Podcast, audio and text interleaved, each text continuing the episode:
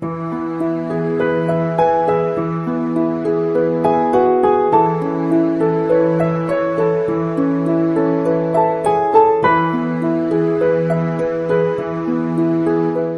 亲爱的听众朋友们大家好这里是十里铺人民广播电台联合喜马拉雅共同制作播出的光影留声机。大家好我是鸽子。今天要跟大家共同讨论的一部电影嗯说是一部电影不如更说是一种话题吧。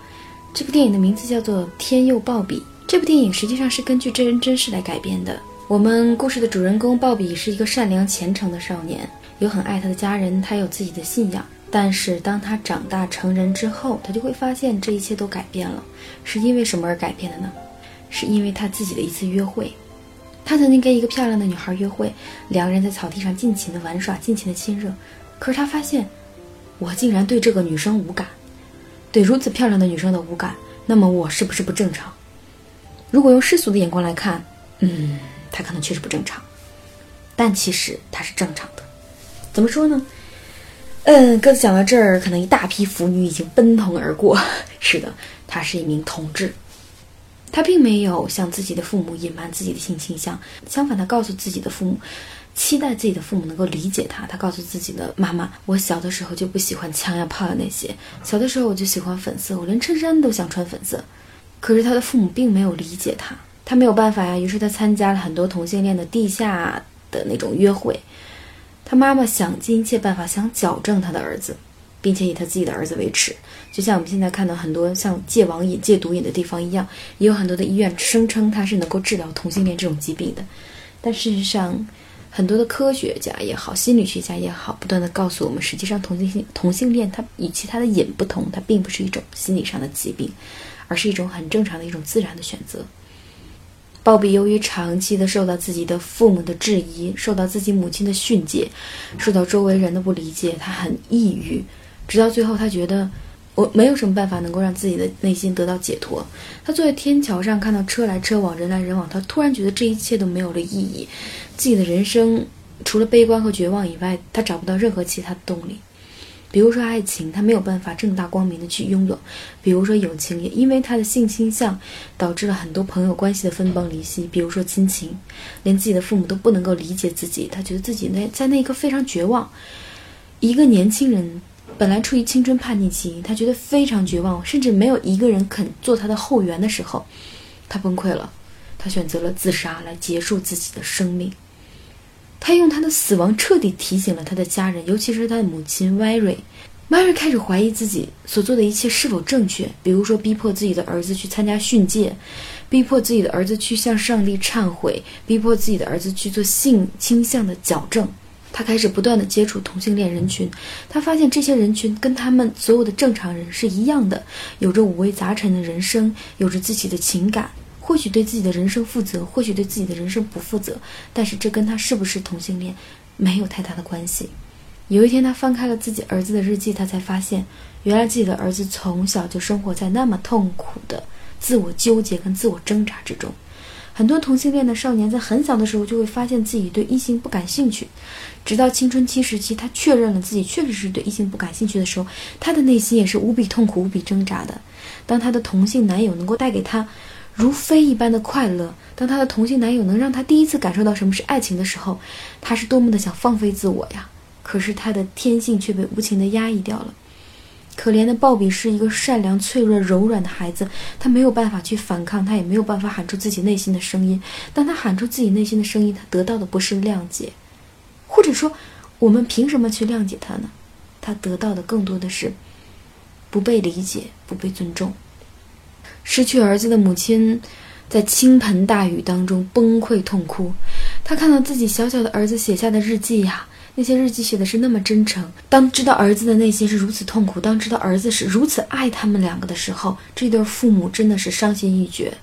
从此以后，他的母亲 Mary 开始将毕生投入到同志的维权事业当中，去帮助那些和他儿子一样迷茫无助的少年。就像鲍比的母亲遇到的很多的言论，跟我们平时生活中遇到的言论也是一样。哦，你支持同性恋，那你是不是同性恋？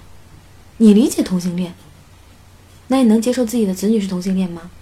啊，你竟然理解同性恋，支持同性恋？那如果全世界的人都是同性恋，那人类岂不是断子绝孙了？实际上，正如这世界上有人选择结婚，有人选择不结婚，有人选择生好多好多个孩子，so many 孩子，生生十个、二十个孩子，有的人选择一个孩子都不生，这是他自身的人权。当我们活在这个世界上，就要接受各种不同的颜色。红色是美丽的，绿色是美丽的，但白色跟黑色在某些人的眼中也一样是美丽的。怎么说呢？这个世界本来就是多元的。我们整个的人类的发展也好，繁衍也好，并不会因为一部分人是同性恋而使这个种族灭绝。恰恰相反，如果所有的人都拼命的去繁衍，那这个地球反而要爆炸了。所以，任何的极端主义在我们看来都是那么的不可理喻。从这个的角度上讲，我们为什么不能去理解同性恋人群呢？其实，各自的身边也有很多同性恋的朋友，哇，或者说不能有很多。也有几个，而且是挚友。我曾经问过他们：“你们跟自己的男朋友牵手是什么感觉？拥抱是什么感觉？接吻是什么感觉？会不会很怪呀？”他反过来问我：“他说，我问问你，你跟你男朋友牵手的时候怪吗？接吻的时候怪吗？拥抱的时候怪吗？这只是一种自然而然的感情流露啊！我很爱我的男朋友，所以我会想要抱抱他。啊，我突然在那一刻好像理解了他。”也许男朋友与男朋友之间牵手没有那么怪，也许女朋友跟女朋友之间的拥抱也没有那么怪。无论是同性恋也好，异性恋也好，双性恋也好，这世界上本身就没有那么多非黑即白的事情，大多数都是灰色地带。就像我们每个人活在这个世界上，我们都要为自己的行为去负责任。很多人都会说同性恋他很乱，实际上异性恋或许也会有很乱的这种人。比如说，他的私生活非常混乱，他会不停不停的更换男友或女友，他会去参加三 P 群 P 等等这种事情，在异性恋也是比比皆是啊。为什么我们一定要蔑视同性恋呢？同样的，异性恋当中也有一心一意的。跟一个人去谈恋爱，当跟他不合的时候，我们选择分手，再去选择下一段恋情。像这样认认真真发展感情的人也有很多，同性恋也是如此。他也可以认认真真的发展一段、两段、三段不同的恋情，但每段恋情他都会对自己和对爱侣负起责任来，这不就足够了吗？当然了，任何的同性恋也好，异性恋也好，只要是能接触到 sexy 这个问题，也就是接触到性这个问题的时候，我们都应该做好自我保护措施，因为保护自己不光是对自己负责，同时也是对别人负责。就像这个世界上，我们意识到的有男人也有女人，但实际上也有一些跨性别，他们并不是病人，他们只是住错了灵魂。比如说，一个女孩的身体里住进了一个男孩的灵魂，一个男孩的身体里住进了一个女孩的灵魂。上帝有的时候会出现这种小疏漏，会给我们开这种小玩笑。但当这种小玩笑到达任何一个个体的身上的时候，如果我们给予他的更多的是包容，更多的是理解，更多的是尊重，那么他也只是一个颜色不一样的花火而已。但如果我们给予他更多的是一种排斥、讽刺、鄙视，甚至是残暴的将他剥离开的时候，我们会发现这个世界上多的并不是，并不只只是一个可怜的灵魂，一个孤独的灵魂，甚至他还会成为一个反社会者，他会成为一个极端主义，这样反而对这个社会很不好。所以，真正开放包容的社会，或者或许就像是《天佑鲍比》里面后来 Mary 的改变一样。我们应该去平视整个世界，我们应该去平视整个众生。每个人都有他选择的方向，当他能够为自己选择的方向负起责任来的时候，我们就都要祝福他。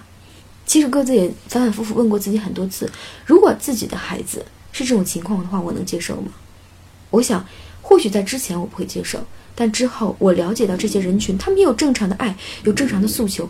我们为何要一味的去压抑他们，让他们跟我们一样呢？他们完完全全有权利去选择自己爱的人，并且相伴一生啊！